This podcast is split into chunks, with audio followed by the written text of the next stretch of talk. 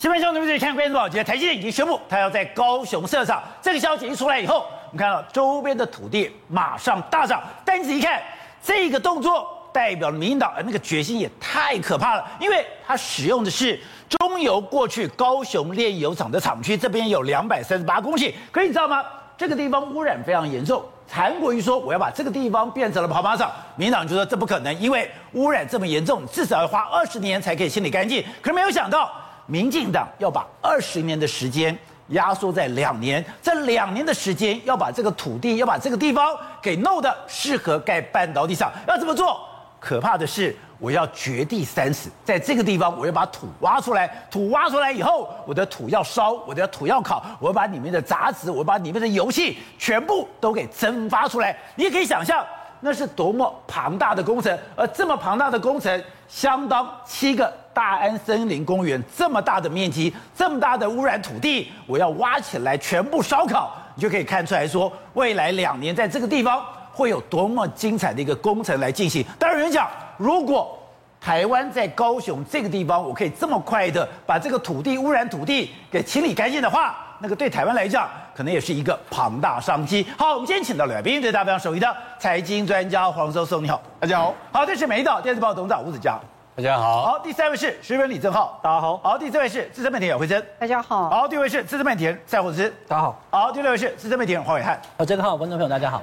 是哦，是。你说今天高雄炸锅了，对。当台积电宣布说我要在高雄设厂，对。周边的土地嘣的全部大涨，是。不但大涨了以后，我们看到。现在很多人开始惜售，对。可是他选择哪里？选择中油高雄炼油厂。哎，这个过去韩国瑜说我要在这边跑马场的时候，民进党不是讲不可能吗？对。不是说至少要花二十年的时间才能够清理干净吗？是。现在民党要把二十年的时间对压缩到两年。做得到吗？而且那今天早上的时候呢，南部尤其高雄市的北高雄这一带，所有的房仲、所有的这个土地资产，全部都炸锅。你知道你知道为什么吗？特别是楠梓修起来啊！楠梓这个地方，那过去一段时间的时候，这个地方的房价大家都一字头，他们房仲就说，从今天开始没有一字头，没，全部都跳到二字头。周边的土地还有仁武那一带的土地，完全都是跳空一个大涨，涨幅至少是十几趴以上起跳，全部都是这样。所有房仲呢，原本前一天晚上大家说还要卖土地、卖房子，天天都打电话去，哎。不要卖，不要啊！不要卖，我不想卖，我不想卖。为什么？因为台积电真的要来了。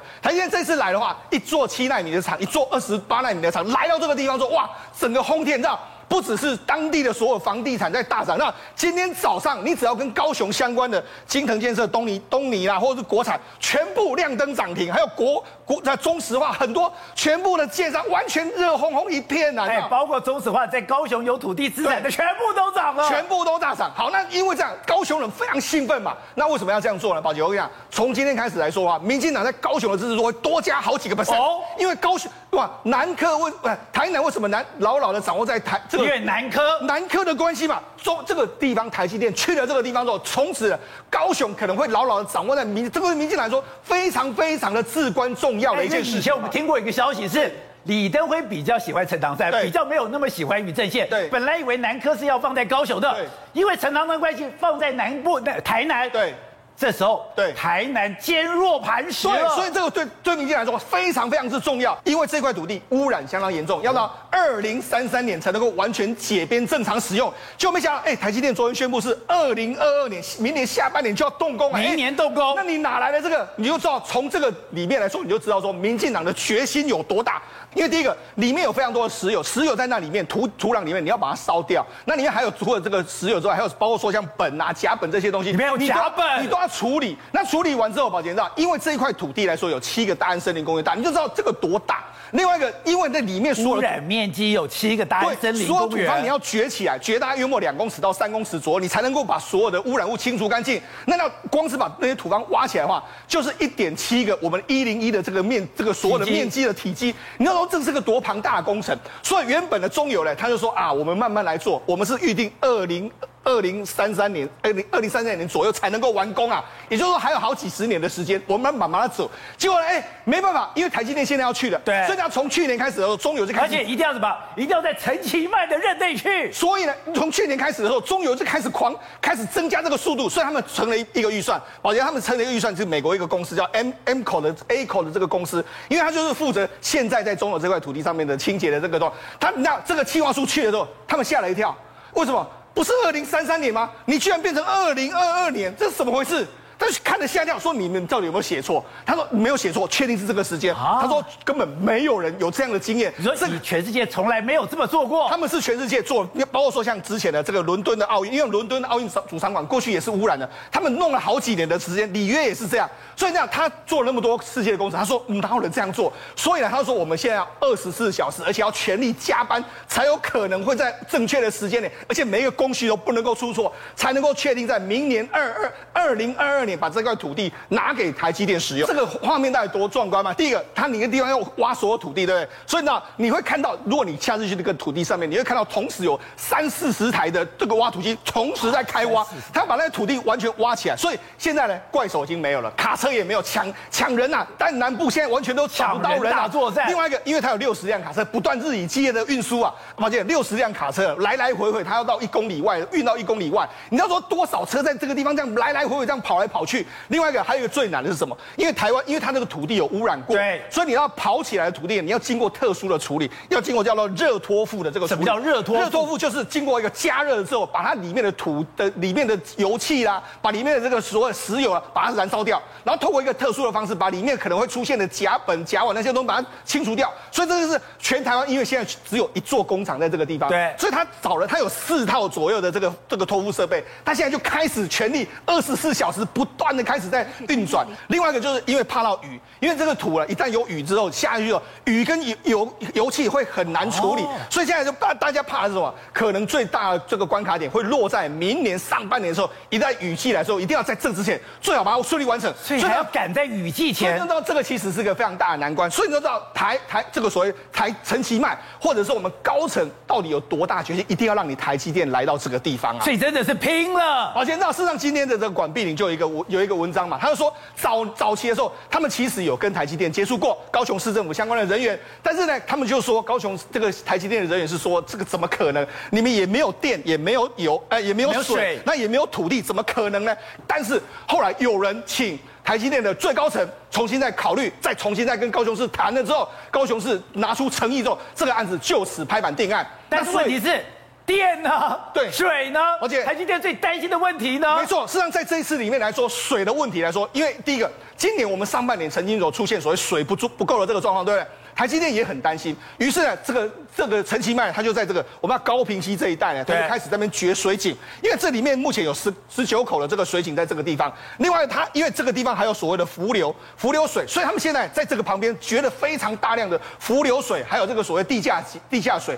他们这个目前是要用什么使用？因为未来呢，他们如果是南水北送的时候，他们也可以送到这北部。所以这个因为陈其迈在今年，像今年的时候，他做了非常多挖水井，而且是日以继夜的这样挖之后，十八。口水井加上说这个所谓的伏流水之后，台积电的水目前为止到目前为止这个地方未来应该是没有问题。可是不对啊，我们今年缺水的时候，南部怎么度过？就透过伏流水啊，就透过井水啊。那你现在我这个水已经现在给了台积电，对。而如果南部再缺水，那浮流水嘞，井水呢？对，所以这个部分来说的话，台积电有有要求这个台高雄市政府能够保证一定要供我使用嘛。另外一个，所以台积电优先。另外一个电的问题。保洁电的问题来，高雄市政府的说法是这样：我们高南部有发五百亿度电一年，那现在呢，两百我们当地使用两百八十亿度电，但是呢，其他部分是南电北送。那南电北送之后呢，那所以呢，他就说他不送了，我们当地的电是足够的。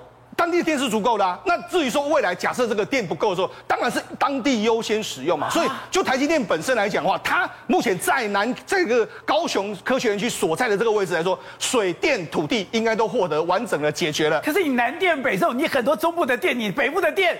是要靠这个电的，所以这个还需要这个大家在思考，其他的电从哪里来嘛？哈，那为什么这个一定要让它完成完完成在这个地方呢？因为这攸关到整个陈其迈或是民进党他们对整个这个高雄市的一个大版图。你看，曾曾经喊过一个叫做高雄的 S 廊道，这个 S 廊道是这个样子的，就是说，你看一个 S 从南科一个路竹，然后一个桥头之后到南子，然后仁武，然后到林园到小港，而且这个对这个高雄市来说多重要吗？高雄市只要这个做了起来之后，我觉得这个高雄市真的。的完全不一样哦。这所谓南科就是我们知道这个这个包括台积电这边有产的，路竹这个地方目前有很多低润厂在这个地方设厂。那仁武这一代、林园这一代是因为它有很多石化，我们知道半导体需要很多的大量的石化。另外小港呢是用这个产业园，它可以透过这个小港机场运出去，所以它这个些其实是互相有资源的。但是它缺了一个最中间在南子这一带哦，没有，目前只有个日月光在那边投资，但是现在。台积电降临到这个地方，降临了之后，整个 S 廊道就此打通关，也就南部的 S 廊道都好了。对，也就最重要的一个旗子来了之后，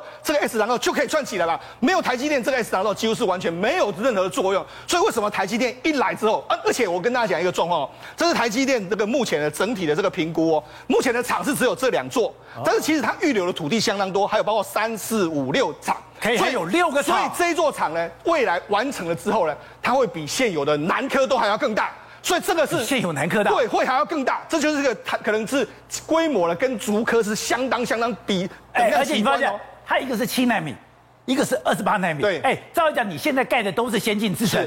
他就盖了一个二十八纳米。对，那为什么我说台积电也要盖呢？事实上，这个当然是我们高层就说啊，那你就要那个地方。当然，台积电也要愿意嘛。好，那为什么七纳米跟二十八纳米呢？因为二十八纳米目前车用晶片是大缺特缺，所以弄下去的时候绝对有商机。那至于七纳米，为什么在这个时候要宣布七纳米呢？我跟他讲，我们在节目上讲到了元宇宙、Meta、AMD、NVIDIA 他们新的订单出来了之后，这个订单往哪里去？台积电初期的规划就到这个七纳米。那为什么要在这个时间点？因为我跟大家讲一件事，美国厂大概一定要会 delay 的，因为你就注意到美国厂是去年动工，但是它到二零二五年才完工。但你看到我们高雄是二零二二年完工，二零二动工，但是二零二四年就完工，它时间比这个美国厂更早。那美国厂是五纳米嘛？那五纳米当初可能可能要 for 这个 Meta 他们使用，问题是你现在做不出来，可能时间会 delay。那我就提前弄了一个七纳米在这个地方，先支应这个短期的需求。所以对台积电来说，它当然有这个需要，但是对高雄市政府来说，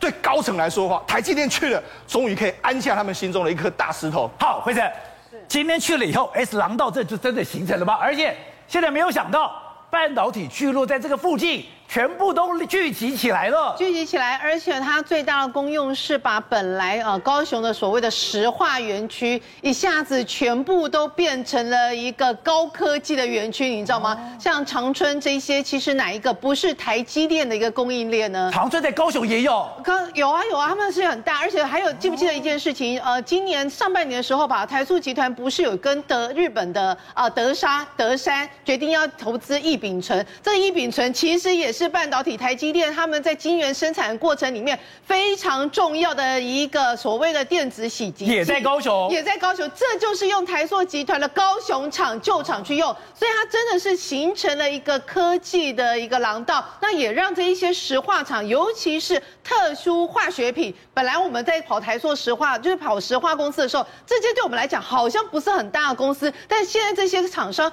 都因为搭上了这一波的一个电子的一个。台积电的商机，而慢慢一个一个完全都变成了一个全新的一个明星哦。怎么说呢？像我们讲到的，呃，三福化工，三福化工这家公司原本是生产一些气体啊，然后什么二氧化碳这些气体啊，用在食品用的啊，用在一些这个生产中过程需要用的。所以说台湾的化工厂这么强，对他们竟然就是花了几年的时，大概十几年的时间，慢慢从比较传统的这一些石化厂或特殊的化学产品的工厂、小工厂。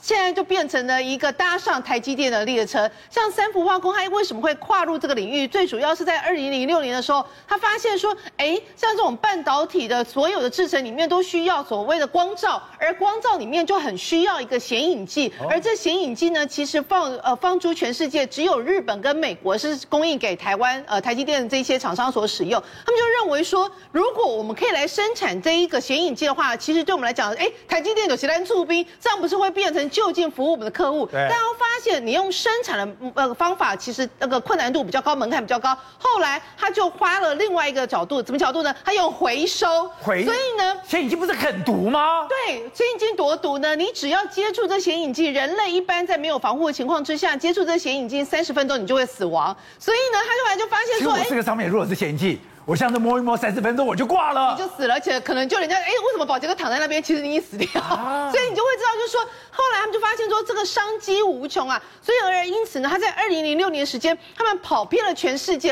后来发现只有丹麦一家公司有这一种显影剂回收的技术，后来他是零六零六年就引进了技术之后，你知道他竟然花了五年多的时间才完成了这个技术，其实三福化工也花了很长的一段时间才取得了像台积电这样子的一个晶圆大厂的认证，后来才二零一七年才正式就是被他们认证，然后可以出货给他们。这几年他们的营收也因为这样的情况水涨船高哦。那事实上水涨船高之后，他们三福化工也宣布哦，他们其实看好这样的市场，所以明年后年都会有一个扩产计划。扩产计划一旦完成，一年的年产能大概一万七千两百公吨。那除了你，所以你就知道。像是呢，跟台积电做生意，你卖给他是一次生意，你回收给他又是一次生意。这个生意最后最好是谁？就是长春集团。长春集团也是我们大概六七十年的一个石化老厂，一样也是显影剂这相关，还有高纯度的呃那个双氧水，一样是给那个台积电。它那个高纯度的那个双氧水纯度是多高？这个纯度是高到兆分之一的，它的那个规格是可以提升到兆分之一，就是说它的产品呢，人家说什么百万分之一已经。很厉害，对不对？千万分之一，就它产品规格，千万分之一只容许千万分之一的瑕疵，没有，它是兆分之一。它的杂质这么少，它杂质非常少，而且杂质很少情况之下就。造就导致这个金产生出来金源，它就会传导性特别强，而且人家长春有本事是什么？我不仅可以让你个纯度非常高，我甚至让你买这么高纯度的这个双氧水的产品呢，价钱比水还便宜。哦，所以你就会对台台积电来讲，哎呀，这么好的客户去哪里找？而且现在那个长春又发现一件事情，又发现台台积电有产生非常多的这个废水，这废水我们刚刚有提到，你其实都是用一些比较就是制毒性高的，所以你回。回收废水是一个很难的工作，他现在就说不要给你搞好哇，所有的废水他帮你回收之后，回收之后里面有什么？有硫酸钴，里面有什么？有什么硫酸镍？我再帮你提炼出镍跟，再卖给你，我又再卖给你。所以现在国内的这些化工厂，以前人家讲说啊，化工厂那污染啊，那哎台哥啦、萨摩赫拍谁？现在还有本事把这些垃圾全部都变成黄金。好，喂，台积电到高雄市场，当然大家乐观其成，可是大家觉得哎。你的水呢？你的电呢？而且在去查电的时候，我今天才知道，原来核四没有被民进党废掉，原来民进党不敢废核四，原来核四现在是活死人，他没有运作，但也没有死。我跟宝杰哥还有观众朋友讲哈，这个话题十二月十八之前不会有答案的，公投没有出来之前不会有答案的。你看到行政院长苏贞昌在立法院跟大家讲什么？就说第一个。已经建造过期了。第二个，燃料棒都送出国了。第三个，它拼装车。第四个，这个根本就已经无法再运转了。那就废掉啊！对，照理讲是废掉。不然不废掉，你每年背了三点八亿干什么？好，我先跟大家讲吧，就跟你讲到重点了。现在的核四每年都至少要花三点八亿，所谓的动态封存。什么叫动态封存？封存不是像是大家把这个水泥灌进去以后，以后就封存。不是吗？不是把大门关掉，上了锁就走了。他把燃料棒先放着不用，然后呢，一号机几乎完成，二号机还没有完工，先不动。然后呢，一号机。它用维持经费的方式三年，等到三年以后，二零一八再来决定大家还不要用。可是蔡总统上任以后，他决定不再继续了，而且他把燃料棒给送走。现在比较大的问题应该是燃料棒，因为燃料棒送到美国去了。然后拼装车的问题，大家会讲说，哎，它是拼装车哦。其实基本上哦，合适哈，它是这个美国的奇异跟这个日本的日立跟东芝，它的发电机呢还是三菱重工。然后它每年编的预算呢是维持。这个机组有一天如果要重用的时候，大概两到三年可以回来。如果燃料棒不送掉的话，但是现在燃料棒送掉了，那行政院长又说他不能重启。你看以前的核四厂的厂长王博慧厂长，他都讲，哎，我是核四厂的厂长，哎，我就觉得可以重启啊。为什么你觉得不能重启？但是行政院现在说法是我那个三点八亿直接用来干嘛？用来保存一个危险的一个发电机构而已。所以我就讲十二月十八公投。完成答案出来之前，不会有真正的解答的，因为现在民进党显然告诉你，绝不可能重启，就算公投过了也办不到。那如果台湾现在的问题是，现在真的没有合适，台湾真的是没有电吗？宝杰哥刚刚讲台积电有没有？那个聪哥跟大家讲高雄，大家很高兴，高雄的台积电现在开始七纳米跟二十四奈米。可是我上次上礼拜跟大家讲过有没有？一个台积电的用电就台北市的百分之九十一，那是二零一九啊，现在已经超过台北市的用电了。你再加上二零二二开始，二零二四要整个生产线上来的高雄的这个台积电的厂的话，那到时候用电一定更多。那如果你不要核电的话，那就是要火力全开，它一定会烧更多的电，而且要花更多的钱去发电。那核四是一个选项，大家看台湾的民众想不想？只是说，现在核四这个选项，你要看到哦，很多永和的这一些核能学者，他觉得是可以重启的。可是也有同时觉得说无法重启，不可能这个呃再度重启的这样的学者，这些学者的意见不同，真的要实行下去呢，得公投的决定以后才能知道。好，正好刚才讲，我现在知道说，原来我们每年台电还要编三点八亿去做维修，维修了以后说叫做动态储，动态的这个封存，动态封存说，哎，他是说这个机器还是活的。没有错，台电哦，现在一直告诉我们说核四已经挂了，绝对不可能，对啊，已经是死掉了。可问题是，其实想都不要想了，想都不要想。可是其实，因为我就觉得很怪，因为那时候封存，封存意思就是说，如果有需要的话，可以再打开嘛，否则我就要废掉就好。就我真的找到这个所谓的台电核四的封存计划书，它告诉我们说，每一年我们国家编三点八亿要用在哪里哦？你看这计划书的目标，第一个品质目标是什么？确保龙门电厂各软硬体设备均在可用状态内，品质按照屏保承诺，什么意思？你当时签约，你的品质是什么？我封存后每一年三点八亿，就是去确定这个品质。民进党不是废核吗？你不是把燃料棒都送走了吗？那就把核是关门，就废掉、拆掉算了。你每年现在民进党还编三点八亿，让整个核四处于可用状态。因为当年的当年的朝野共识，因为那时候朝呃。呃，国民党执政，所以朝野共识还是维持在封存状态，所以这个预算是一直编下去，一直编下去的。可是哦，你看哦，它的品质目标是说确定确保可用状态，对不对？你怎么知道它可用？它每一年都要试运转呐，还有试运转。你看设备定期试验计划及程序。确保车设备可用性，简单讲啊，它要设备定定期去试验，确定说它它的可不可以转。我设备试验后，我才知道啊哪里坏掉，哪里螺丝栓了，哪个设备要换，然后呢换的规格全部按照当时的屏保承诺。所以换句话说，虽然没有燃料棒啊，哎，我本来以为说合适就外面套一个塑胶布，然后把大门锁一个大锁，人走了就算了。所以呢，其实现在看起来，我觉得需要更多资讯才可以让我们知道核市场里面到底怎么样。如果打开。一片废墟，一片废铁，然后全部都坏，那大家摸鼻子就算了。可是这是矛盾的，民党不是废核是吗？你燃料包都送走了，那你这三点八，你明明知道三点八亿是打水漂，你干嘛要花这三点八亿？那你如果有走，那就把它拆了呀。那、啊、如果三阶、四阶、五阶都没过怎么办？所以你说民进党还在留后路？没有，这这，所以民进党自己讲吧，嘴巴讲废核就留一个后路。台电也会担心政党轮替耶，宝杰。如果政党轮替的话。台电又要改口，每一次政党轮替，台电就讲他他讲法都不一样。政党国国民党执政的时候就是说，我们现在很缺电，需要核电。一换台电就说啊，我们现在真的需要天然气，不需要核电。对，所以台电现在说，他现在承认，民进党以前都说他要偷藏 偷藏电，现在民进党说没有偷藏电了，我缺电了，对嘛？所以说，其实我们用电是很不科学的，是很政治的。后者，民进党不是要废核吗？燃料棒都送走了吗？现在为什么还狗尾续貂，每年编个三点八亿？哎。你是在留后路，还是说你今天有什么我们不能想的理由呢？这样讲，就是说刚前面都已经讲过，封存是为了要重启，就是我我所谓的封存，不然就废掉嘛。哦，那那但是现在民党其实不太讲封存这些东西，都是过过去的讲法。民党现在讲法，这笔钱它叫做什么？叫做合适资产维护管理相关费用，它的。预算的目的是跟你讲说，为了维持核市场资产设备的最大价值，所以他现在状况我跟你讲说，我不是为了重启，我是为了维持这些设备的最大价值。问题这些设备就不用了，为什么会有最大价值？对呀、啊，你不是不要了吗？你不是废壳了吗？因为他现在只要不要，那你就要去解释核市现在是什么东西、什么状态嘛。好，那国民党立委前翁同军前两天在立法院问说，那核四的资产是多少？结果苏贞昌打不出来，王美花打不出来，搞不清楚何氏现在什么状况。何氏现在的资产是两千八百亿。哦，那你这何氏如果要废掉？那你就要台电伸出这两千八百亿来啊！他就他现在他现在拿资产作价，我去借了钱，但是我现在有一个两千八百亿的核市长在这个地方，所以我资产是负债是平衡的、啊。所以你的意思说，何氏现在还处于资产这个项目？对。如果我真的要把你废掉，这两千八百亿的资产就被打掉了，就要打掉，就变就变负债了，就变台电的负债，那政府就要拿两千八百亿出来嘛？那我我不肯拿两千八，就可以批评说。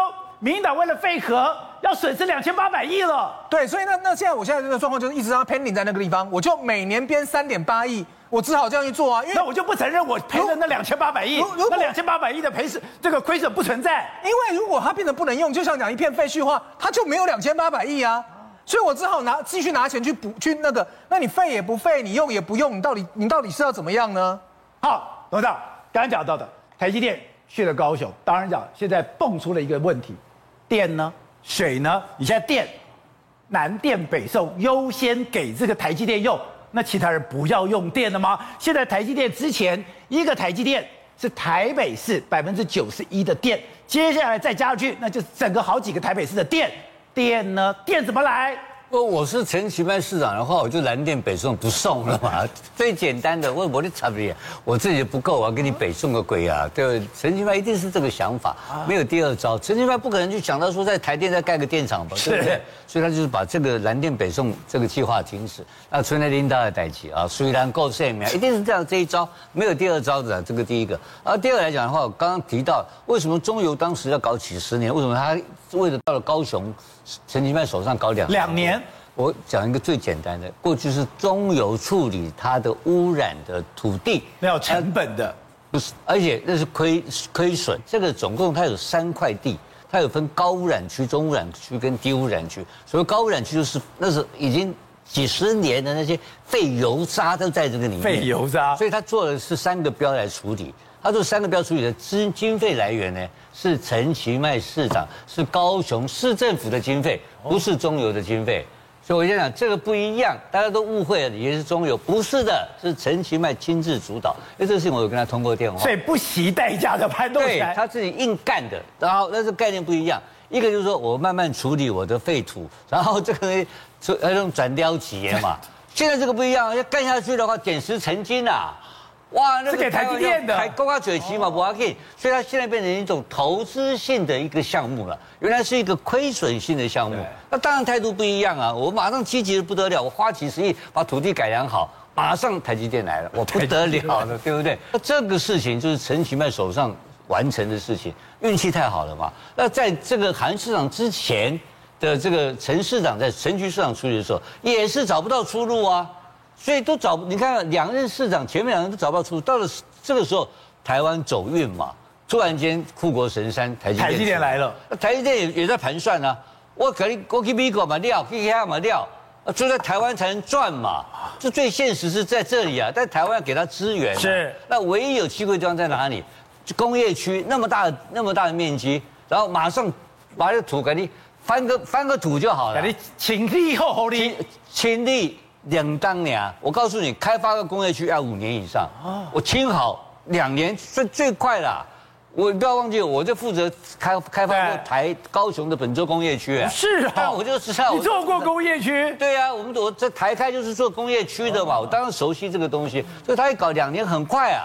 那这个土地成本又低，因为本来是本来不值钱，本来是本来要丢掉的。这个地是烂地，什么都不能用，完全不能用啊。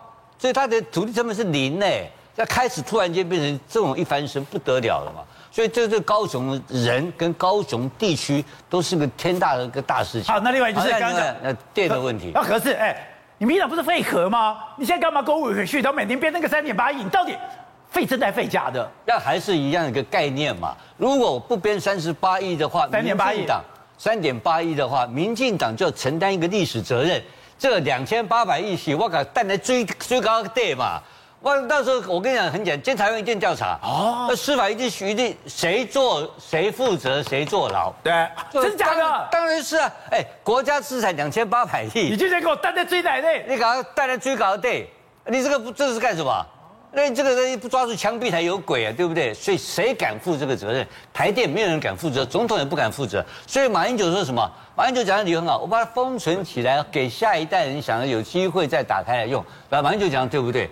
马英九讲的不对，因为他当时的概念就不是这个概念，他当时就是不想负责任，老几年怕了你，然后到接啊谁戏啊？蔡英文接他也不敢碰啊，这个烫手杨山芋嘛。但这个事情呢，现在可不可以有机会？有机会的，因为台湾刚好缺电，台湾绝对过不了这个电，一定不可能走下去的啦。